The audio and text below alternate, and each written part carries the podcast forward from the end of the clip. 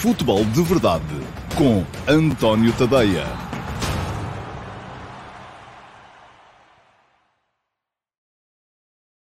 Olá, muito bom dia a todos. Eu sou o António Tadeia e este é o Futebol de Verdade, terça-feira, dia 26 de janeiro de 2021. uma edição que uh, vai passar em revista os jogos de ontem da Liga Portuguesa, sobretudo os jogos dos dois candidatos ao título. O Benfica empatou em casa com o Nacional, 1 a 1. Uh, e o Clube Porto venceu fora o Farense por 1 a 0. Foram dois jogos muito diferentes em, tudo, em todos os aspectos. Um, vou também uh, falar um bocadinho daquilo que podem vir a ser hoje uh, os jogos dos outros dois candidatos, ou dos dois outsiders, se quisermos dizer assim.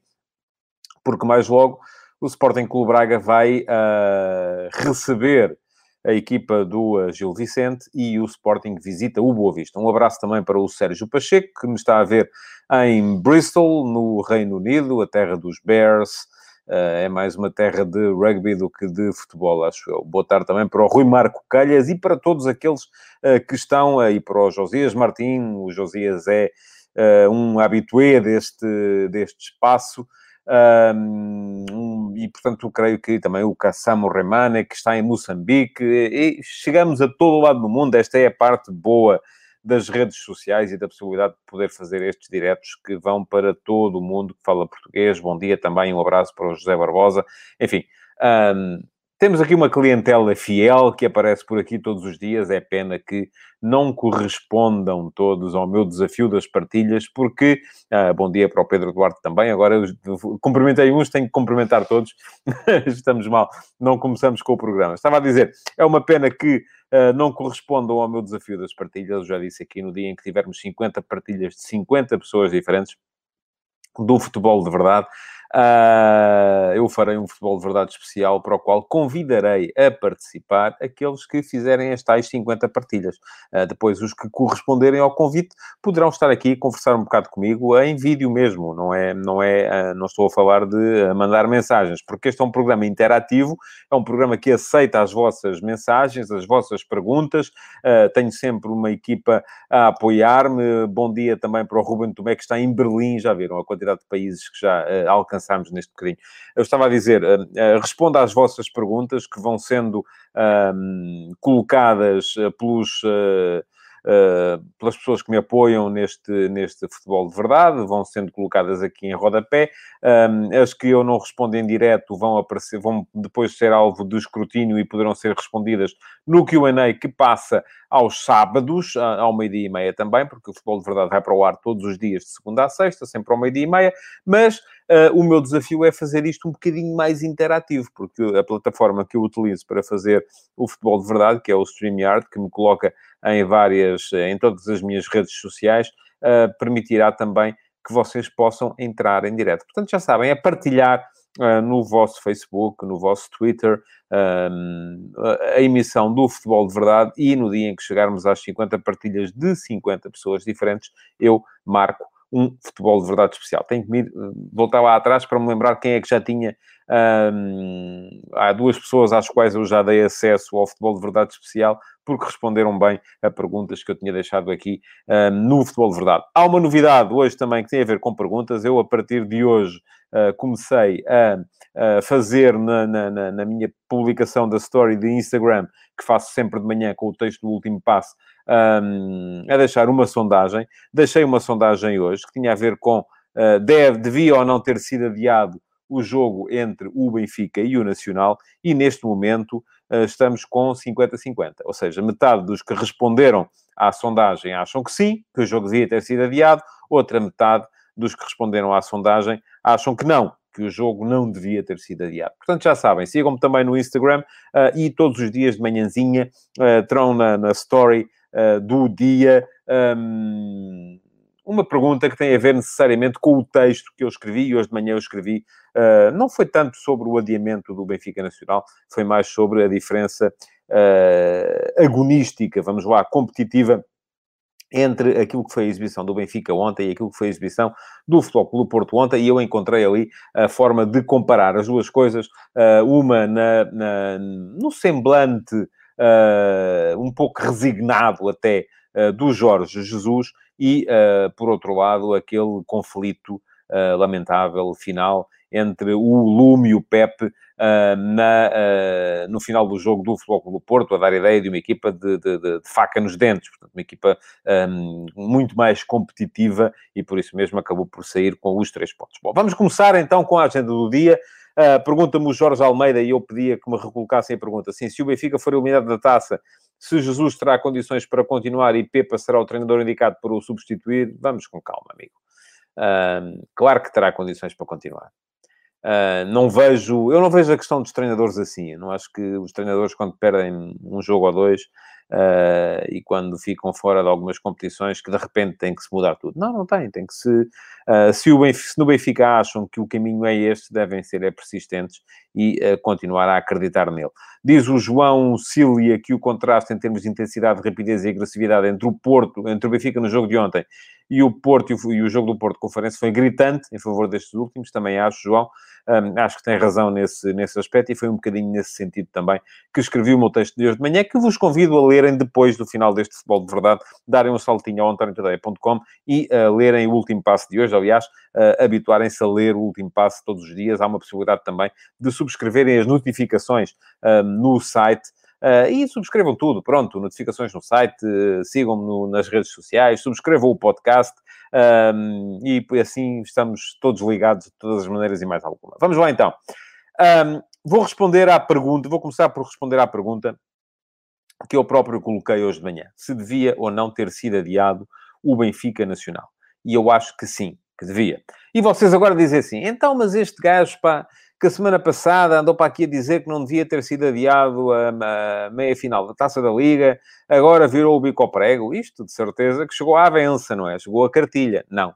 Aí está. Aí é que vocês se enganam. Não chegou a avença nenhuma, não chegou a cartilha nenhuma, não chegou, não vai chegar, nunca chegará.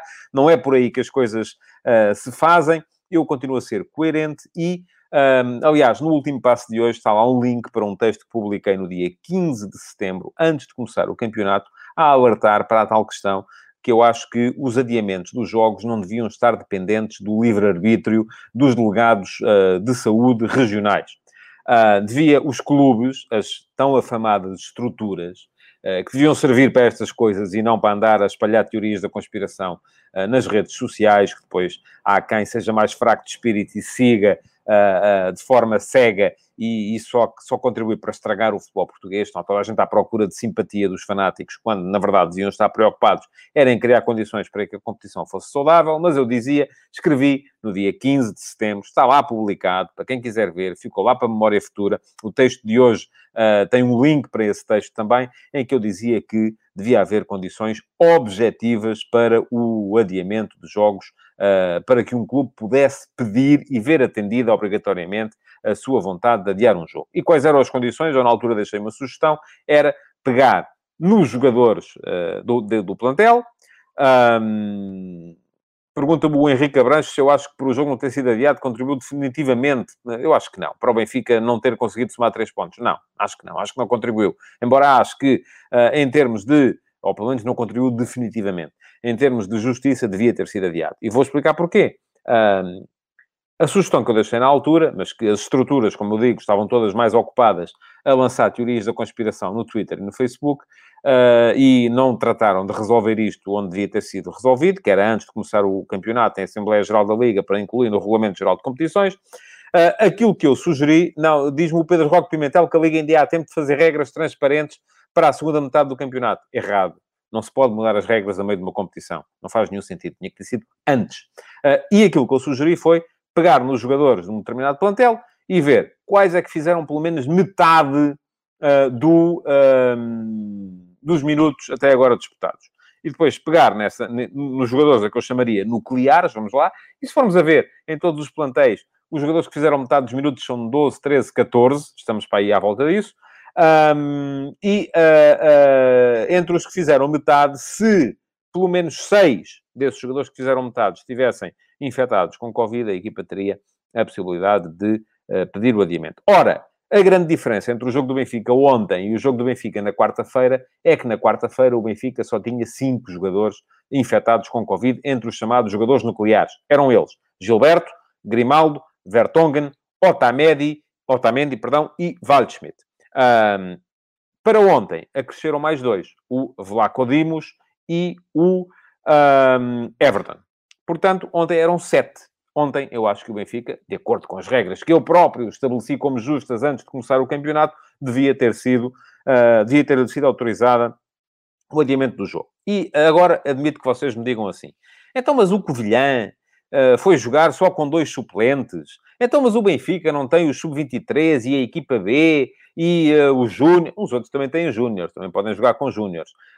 E eu acho que isso já é transportar para a questão um, argumentos que não têm nada a ver com ela. Vamos lá ver. Quando uma equipa investe na formação de um plantel, uh, aquilo que investiu deve ter a necessária correspondência naquilo que é a qualidade do plantel.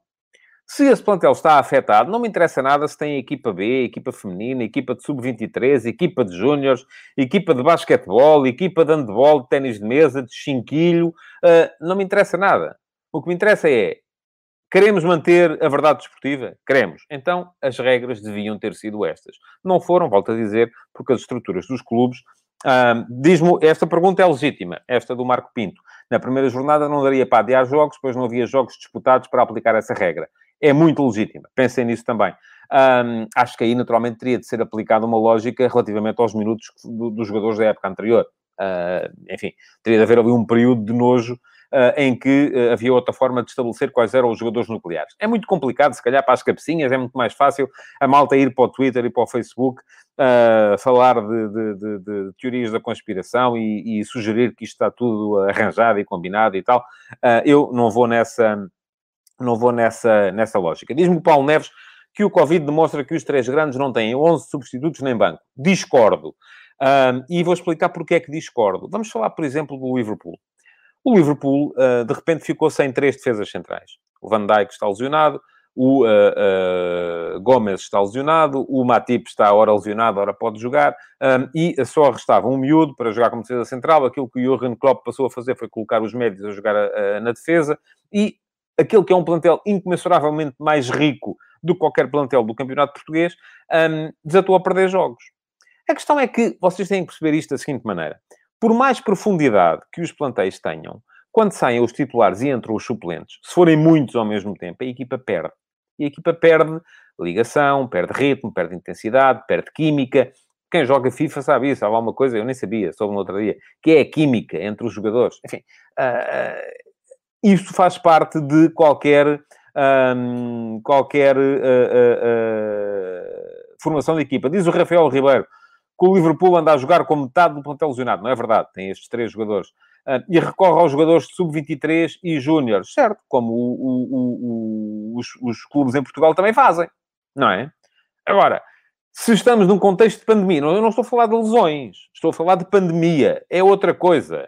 Uma coisa é termos lesões, outra coisa é termos pandemia. Pergunta o Ricardo Gorito Meira os jogos do Sporting adiados, não foram os, foi um, foi o jogo contra o Gil Vicente, não foi por lei, mas sim por acordo entre equipas. Não, uh, Ricardo, não foi. Foi por intervenção do delegado de saúde regional de Barcelos, que achou que o Gil Vicente não podia sequer treinar. Um, diz o Luís Souza que a regra é simples, o único jogo que fugiu à regra foi o Gil Sporting por intervenção do delegado de saúde. Sim, a regra é simples, desde que tenham 11 jogadores para jogar, jogam. Pronto. E eu acho que a regra é simples, mas não é boa. Há muita coisa que é simples, mas não é boa. E, portanto, para que, da mesma forma que aqueles que na quarta-feira, quando eu vim aqui dizer, ou na terça da semana passada, quando eu vim aqui dizer que o Benfica tinha mais era que ir a jogo contra o Sporting Clube Braga, uh, venho agora dizer que ontem devia-lhe ter sido permitida o adiamento do jogo com o Nacional. A regra aqui também é muito simples. E a coerência é total.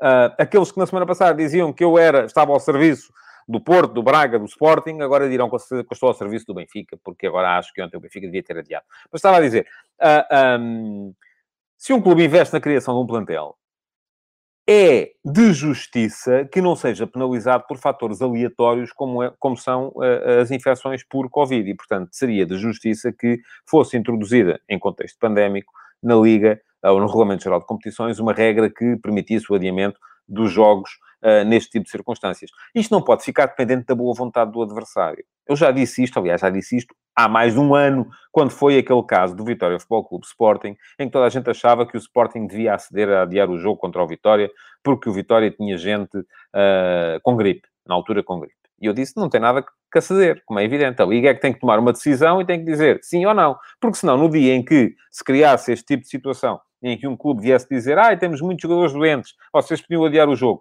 e o clube tinha que aceder, então a partir daí passávamos a ter clubes a simular que tinham jogadores doentes, porque não lhes dava jeito de jogar naquela altura. Um, diz o Paulo Neves que a culpa é da Liga de Clubes por falta de regulamentos pós-Covid. Sim, a culpa é dos clubes. A Liga são os clubes para que vocês percebam, o Pedro Proença não pode chegar lá e dizer assim: ó, oh, meus amigos, isto agora vai ser assim. Não pode. Tem que ser os clubes. As tão afamadas estruturas. Os clubes investem muito nas estruturas. Há lá muita gente a trabalhar. Só que estão a trabalhar nas coisas erradas. Pronto, enfim. Mas estão mais felizes assim, não é? Fixe. Estamos contentes. Comentário do Nuno Oliveira. É mais fácil aos dirigentes e adeptos fanáticos discutir teorias da conspiração, verdade, do que tomar decisões e assumir responsabilidades para o futuro do futebol à política, passando pelo mundo empresarial, vai faltando estratégia para o futuro. Concordo com o Nuno Oliveira. Sim, senhores, acho que é isso mesmo. Bom, só para pôr um ponto final neste aspecto. O Benfica ontem esteve privado de Vertonghen, que tinha até agora 81% dos minutos jogados. Esteve privado do Vlaco Dimos, 74%. Esteve privado do uh, Everton, 73%. Esteve privado do Gilberto, 60% do Grimaldo, 59%, do Otamendi, 56% e do Waldschmidt, 50,9%. Portanto, eram sete jogadores considerados nucleares e por isso eu acho que devia ter sido permitido o adiamento. Diz-me o Josias que a diferença entre 5 e 6 jogadores mais utilizados não é muito tenue. Claro que é, mas há sempre um ponto em que nós temos de pôr a linha, não é? Também podemos dizer, olha, são cinco, não são seis, ou são sete, pronto, mas isso tem que ser definido antes. Eu, por acaso, no início, defini seis. E seis porquê? Porque seis é mais de meia equipa. Portanto, a partir daí achei que faria sentido. Rafael Ribeiro diz, o Benfica acaba o jogo com Gabriel Samar, Stodibi e Ferreira no banco. O Covilhã tinha dois suplentes. Certo. Mas o Benfica investiu para isso. Podia ter investido noutra coisa qualquer. Investiu para isso, investiu para ter aquele plantel investiu para ter aqueles jogadores. Portanto, é de justiça que possa tirar proveito dos jogadores que tem. O Covilhã, se tivesse investido mais, também teria mais jogadores, não é? Certo? Pronto. E agora você diz-me assim, ah, mas o Covilhã não tem dinheiro para investir mais. Pois não, por isso é que está na segunda liga e o Benfica está na primeira. Por isso é que o Benfica está a lutar pelo título e o Covilhã não. Pronto, é assim. As coisas são o que são. Não podemos mudar a realidade. A realidade é esta. Pedro Miguel Ferreira diz que o Benfica não é uma equipa... E agora vamos sim falar de futebol. Vamos embora. Diz o Pedro que o Benfica não é uma equipa à imagem de Jorge Jesus. As equipas de Jesus tinham na reação à perda da bola a principal qualidade. Este Benfica é tudo o que eu não vejo. Neste momento ele não tem os jogadores a dar a vida por ele, como teve no Flamengo, por exemplo. O Benfica está a jogar mal desde o início da época e não havia Covid no plantel, diz o Pedro Miguel Ferreira, e é por isso, é por achar também, enfim, não seria tão radical como o Pedro, mas é por achar que ele tem alguma razão, uh, que há bocadinho, quando alguém aqui me perguntou uh, se a ausência dos jogadores teria sido a razão definitiva para o Benfica não ter, não ter ganho os os três pontos ontem, eu disse que não. Uh, porque acho que sim, isto diz o Pedro Samuel, depois daqueles 15 minutos iniciais, o Benfica facilitou muito, muito mesmo. Bom, vamos falar de bola. Um, o Benfica entrou mesmo assim com uma equipa que uh, podia perfeitamente ter ganho o jogo. E diz o Ruben Tomé, qualquer jogador do Benfica ontem seria titular no Nacional. Não se pode queixar por queixar. Pode, pode. Porque a verdade é que, apesar de qualquer um dos que o Benfica tinha ontem poder ser titular no Nacional, o Benfica teria outros melhores. Portanto, pode queixar-se. Sim. Uh, o que não deixa de ser verdade aquilo que você diz. De facto, qualquer um, e não sei, quer dizer, não sei se todos seriam titulares, tenho algumas dúvidas. Mas uh, uh, Diz o Helder Fernandes, orçamento do Benfica contra o Nacional. Nós não estamos a discutir orçamentos, percebam isso. Os clubes não têm todos o mesmo orçamento, ponto final. Não têm. E se os que investem mais devem ter o direito a utilizar os melhores jogadores. Porque investiram mais, porque não investiram noutras coisas, ou, ou porque gastaram mais e por isso mesmo também precisam de tirar mais receita. E, atenção, isto não é Aqui não há justiças poéticas, não há campeonato de divisão de ponto por orçamento, que era um campeonato engraçado que se fazia num, num, num, nos jornais aqui há tempos. Não é isso. Aqui estamos a falar de quem investe mais deve-lhe ser permitido retirar mais, mais proveitos. Só isso, mais nada. Isto é, é assim que funciona. Não, é assim que funciona em todo o lado. Nós, quando vamos jogar as competições europeias e apanhamos com o Bayern, ou com o Real Madrid, não vamos dizer, ah, mas nós investimos menos, portanto, isto em vez de ser 3 pontos para vocês e 0 para nós, devia ser um e meio para cada lado. Não, não funciona assim. Não funciona assim em lado nenhum. Eu fui contra quando o Sérgio Conceição veio com essa conversa no jogo contra o Manchester City. Uh, e, porque isso não é argumento. Não me parece que seja argumento. Vamos falar de bola. Pela terceira vez vou tentar começar a falar de bola e vou ter que parar de ler os vossos comentários porque senão não chego lá. Bom, Uh, o Benfica entrou muito bem no jogo. Um, o gol parecia inevitável. O Chiquinho a soltar-se muito bem na esquerda, o meio-campo a impor o andamento do jogo para a frente, sem reação o meio-campo do Nacional, apesar de ter ali um, três, três jogadores, o Costello, o, o, o, Nuno Borges, uh,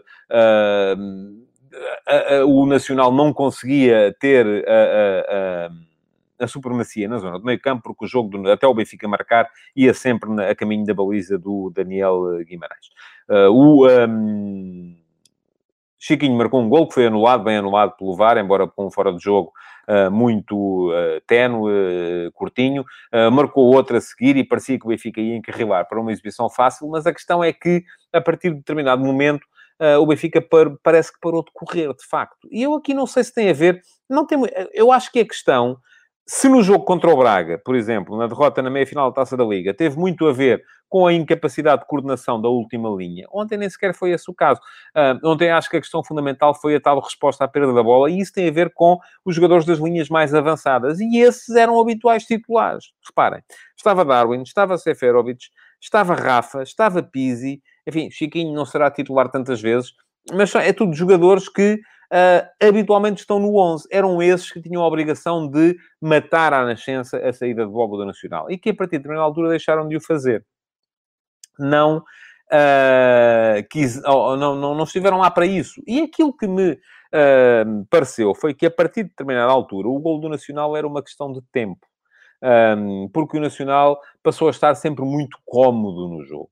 Uh, aquilo que o Nacional foi fazendo a partir de determinada altura foi controlar o jogo, controlar os ritmos, baixar o ritmo do jogo. De vez em quando conseguia meter uma jogada no flanco, chegava até a área do Benfica. Também não criou assim muitas situações para marcar, verdade seja dita. Acabou por marcar num pontapé de canto mal defendido por parte do Benfica. E aqui, mais uma vez, a responsabilidade não é da última linha, a responsabilidade é dos jogadores que estão na área, todos, e que permitiram, por exemplo, que o Gorré recebesse a bola dentro da área, depois de um canto marcado à maneira curta para fazer novo cruzamento. É depois, sim, a responsabilidade também do João Ferreira, que permite uh, a antecipação uh, do uh, Roches uh, para, para fazer o golo na, na, na cara do, do, do Sevilar.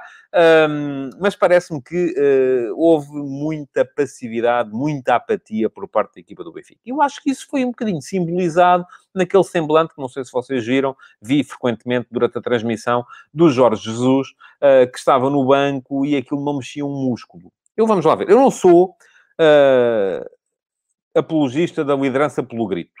Não acho que seja assim que as coisas devem funcionar. Um, não sou uh, apologista da ideia de que o treinador... Aliás, muitas vezes os treinadores gritam e esbracejam muito mais para aparecerem na televisão como quem está a, a, a, dar grandes indicações e, na verdade, não estão a dizer nada de verdadeiramente útil. Um, mas ontem achei simbólico o Jesus de braços cruzados, uh, com um ar muito resignado na, na, na, linha lateral, como se ele achasse que nada daquilo que eu pudesse fazer ou dizer uh, viesse a ter qualquer influência no rendimento da equipa dentro do campo. Um, o Benfica acaba por empatar. Uh, há aí muita gente a falar das substituições. O Jesus explicou, disse que ao intervalo falou com o Darwin e com o Rafa a dizer que era preciso dar mais ritmo à equipa uh, e que eles não corresponderam e, portanto, saíram. E isto também é mais uma, uma, uma questão que vem dizer que uh, o Benfica, na verdade, não. Apesar de eu achar que o jogo devia ter sido adiado, porque foram essas as regras que eu estabeleci para mim próprio no início da época, acho que o Benfica não perdeu dois pontos por não ter tido os titulares. Aliás, quando substituiu, o Jesus retirou dois titulares habituais. Uh, portanto, se fosse isso, não eram aqueles que saíam, eram outros quaisquer. Uh, diz o Ruben Tomé, depois de falar de bola, gostava de saber a opinião em relação ao discurso de Jesus no final. Creio que já estou uh, a falar disso. Acho que, que é essa. Uh, era aí que tínhamos que chegar. Falou-se muito de arbitragem também no jogo de ontem. Um, eu acho que, enfim, há ali dois lances, eventualmente, de uh, de mão na bola na área do, do, do, Nacional. Em relação ao segundo, não tenho dúvidas nenhumas que não é falta e tem a ver com aquela oportunidade escandalosa perdida pelo Seferovic, que depois permite o corte de carrinho do Rui Correia e uh, quando o Rui Correia está no chão, a bola embate-lhe no braço. Ele ali está claramente uh, a apoiar o braço no chão e, portanto, ou o corpo no chão através do braço e, portanto, não há qualquer falta. Tenho mais dúvidas no outro lance, aos 54 minutos, uh, quando a bola bate na mão do uh, Nuno Borges. Eu vou dizer-vos uma coisa. eu já, quem me segue sabe que eu sou uh, pouco dado a, uh, penaltis de mão. Para mim, dificilmente. Uh, e parece-me que o Nuno Borges tem a mão encostado ao corpo e, sobretudo, a ocupar o espaço que o corpo ocuparia de qualquer maneira. Portanto, admite perfeitamente que o Rui Costa não tenha dado e que o VAR, perante esta situação, não tenha uh, também uh, dado a grande penalidade. Se a marcasse, também não me escandalizaria, porque aparentemente é um bocadinho nesse sentido que a lei agora está a, a, a caminhar. Aliás, há um lance parecido, embora do meu ponto de vista mais, uh, mais faltoso, porque aqui a mão não está encostada ao corpo, do Corona no jogo do Futebol Clube do Porto. E aproveito para fazer a passagem para o jogo do Porto. Viu-se um Porto muito diferente daquilo que foi o Benfica, e sobretudo um Porto com um ritmo e uma intensidade. Um, por exemplo, na primeira parte não vimos Farense jogar. E o Farense é uma equipa de que eu gosto, já disse aqui várias vezes, gosto do trabalho de Sérgio Vieira, eles estão lá em penúltimo lugar, estão uh, abaixo da linha da água, uh, vão com certeza andar a lutar para não descer até final da, da, da, Liga, mas é uma equipa que procura jogar futebol, que já criou muitas dificuldades ao Benfica, ao Braga e ao, e ao Sporting, voltou a criar dificuldades ao Porto ontem, porque é uma equipa que tem, um, tem futebol, tem garra, mas na primeira parte ontem não conseguiu jogar, muito forte o pressing do Porto, muito forte a, a, a reação à perda da bola. Um, o Porto chegou ao, gol, chegou ao gol, podia ter feito o 2 a 0, devia ter feito o 2 a 0, até para depois não se sujeitar àquilo a que se sujeitou, porque eh, na ponta final do jogo uh, levou, uh, um, no mesmo lance, levou com a bola nos ferros duas vezes. Primeiro num mau corte do Mbemba e depois o Hugo Seco ali à, dentro da pequena área, uh, só tinha que dar o toque para dentro da baliza e, e acabou por meter a bola na, na, na, barra. Portanto, mas é isto que isto diz o Luís Chau Pires, é verdade. O Porto teve cinco ou seis oportunidades claras de golo. Há uma do Otávio uh, tão escandalosa como aquela do, ou se calhar até mais. Não, não, não, não me parece mais. Como aquela do, do, do, uh, do Seferovic no jogo do Benfica. Um, diz o Luís que não se lembra de um jogo tão bom do Porto nos últimos tempos. Acho que o Porto fez um bom jogo, de facto, mas correu riscos de, de, de deixar pontos em Faro, um, porque de facto não foi capaz de fazer uh, aquilo que era preciso fazer. O Otávio, muito aberto na direita ontem, diz o João Tomé, confundiu muito a defesa do Farense, porque ao mesmo tempo era terceiro médio ao lado da Gruitch e Uribe. Sim, mas o Porto joga sempre assim. Um, aquilo aqui agora se convencionou chamar uh, subdinâmicas, a subdinâmica do Porto é esta: é uh, o Otávio, uh, quando está sair de terceiro médio para abrir na direita, permitindo que o Corona saia da direita para ocupar o espaço no meio. São trocas posicionais que permitem confundir as equipas adversárias e criar alguma, alguma destabilização alguma instabilidade nos esquemas defensivos adversários e impedem que as equipas adversárias encaixem perfeitamente nas do, do Porto. Já disse aqui, uh, em relação à arbitragem do jogo do Porto, já vou falar do, do, do, do incidente entre o Pepe e o Lume.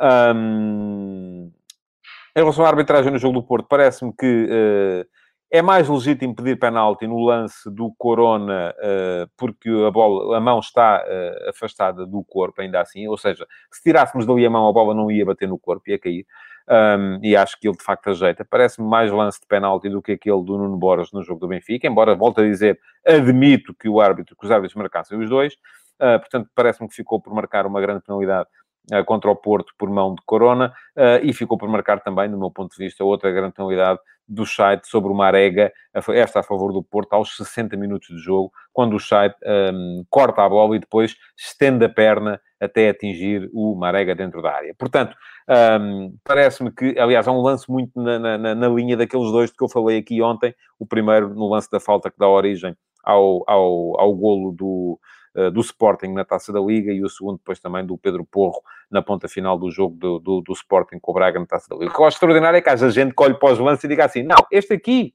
do Braga e tal, não é, mas este aqui do Farense do Porto já é, são iguais. São iguais, amigos. Ele joga a bola e a seguir acerta no adversário. Falta. Pronto. Ah, mas ontem, os mesmos especialistas que no, no, no, no sábado tinham dito, não senhores, não é falta, uh, ontem já acharam que, eu acho que graças a isto, a sério que acho, ontem já acharam que era falta e expulsão, também não me parece que fosse caso para tanto, acho que era falta e cartão amarelo. Bom, uh, diz o Telmo Silva, se o lance do Marega não é livre indireto dentro da área, não é considerado jogo perigoso. Não, Telmo, uh, o jogo perigoso, a partir do momento em que atinge mesmo, passa do livre indireto a livre direto e, portanto, torna-se penalti. Uh, pronto, ganhou o Porto, ganhou bem. Grande jogo do Ryan Gold também, alguém aqui falava nisso. Há um lance do Ryan Gold que mostra aquilo que ele é enquanto jogador, que é um lance em que ele, que é o principal criativo da equipa do Farense, o homem que ontem apareceu no apoio a Stojlikovic. Uh, é ele quem vem e faz uma correria danada para vir em recuperação defensiva, fazer um corte à entrada da área do Farense, impedindo assim um ataque rápido do Porto se transformar em gol. Um, é claramente, uh, alguém me falava aqui do Roches, uh, se não é jogador para mais altos voos. Eu, na equipa do Nacional, gosto mais do Riascos, que não esteve ontem, uh, do que do Roches, sou, sou, sou sincero. Um, Parece-me que também o Ryan Gold é jogador para mais altos voos, enfim, embora tenha, uh, não tenha conseguido afirmar-se enquanto esteve na equipa do Sporting. Bom, queria falar ainda, e já não tenho tempo, já passa da uma, uh, respondi a muitos comentários hoje, um, dos jogos de hoje, mas logo vai ter que ficar para amanhã, já assim depois de acontecer, é como acertar o Totobol à segunda-feira, é muito mais fácil. Uh, só queria ainda assim deixar aqui um pequeno, uma pequena nota para uma frase do Ruben Amorim ontem. Diz que no jogo contra a Bessade, chamou a atenção do João Palhinha para ter cuidado por causa da possibilidade de ver o quinto amarelo que o afastaria do jogo seguinte uh, e que hoje não ia fazer isso porque na altura o jogo começado o João Palhinha passou o jogo de braços abertos e não, uh, não foi o mesmo jogador. Eu acho que o Sporting hoje corre um bocado esse risco no jogo com o Boa Vista. O Boa Vista é o último da, da classificação, Uh, creio que é o último, enfim, se não é o último, é penúltimo. Deixem-me só confirmar isto, porque na volta estou para aqui a dizer mais neira uh, e depois aparecem aí os boavisteiros a dizer que eu não gosto do Boa Vista. Não tem nada a ver com isso.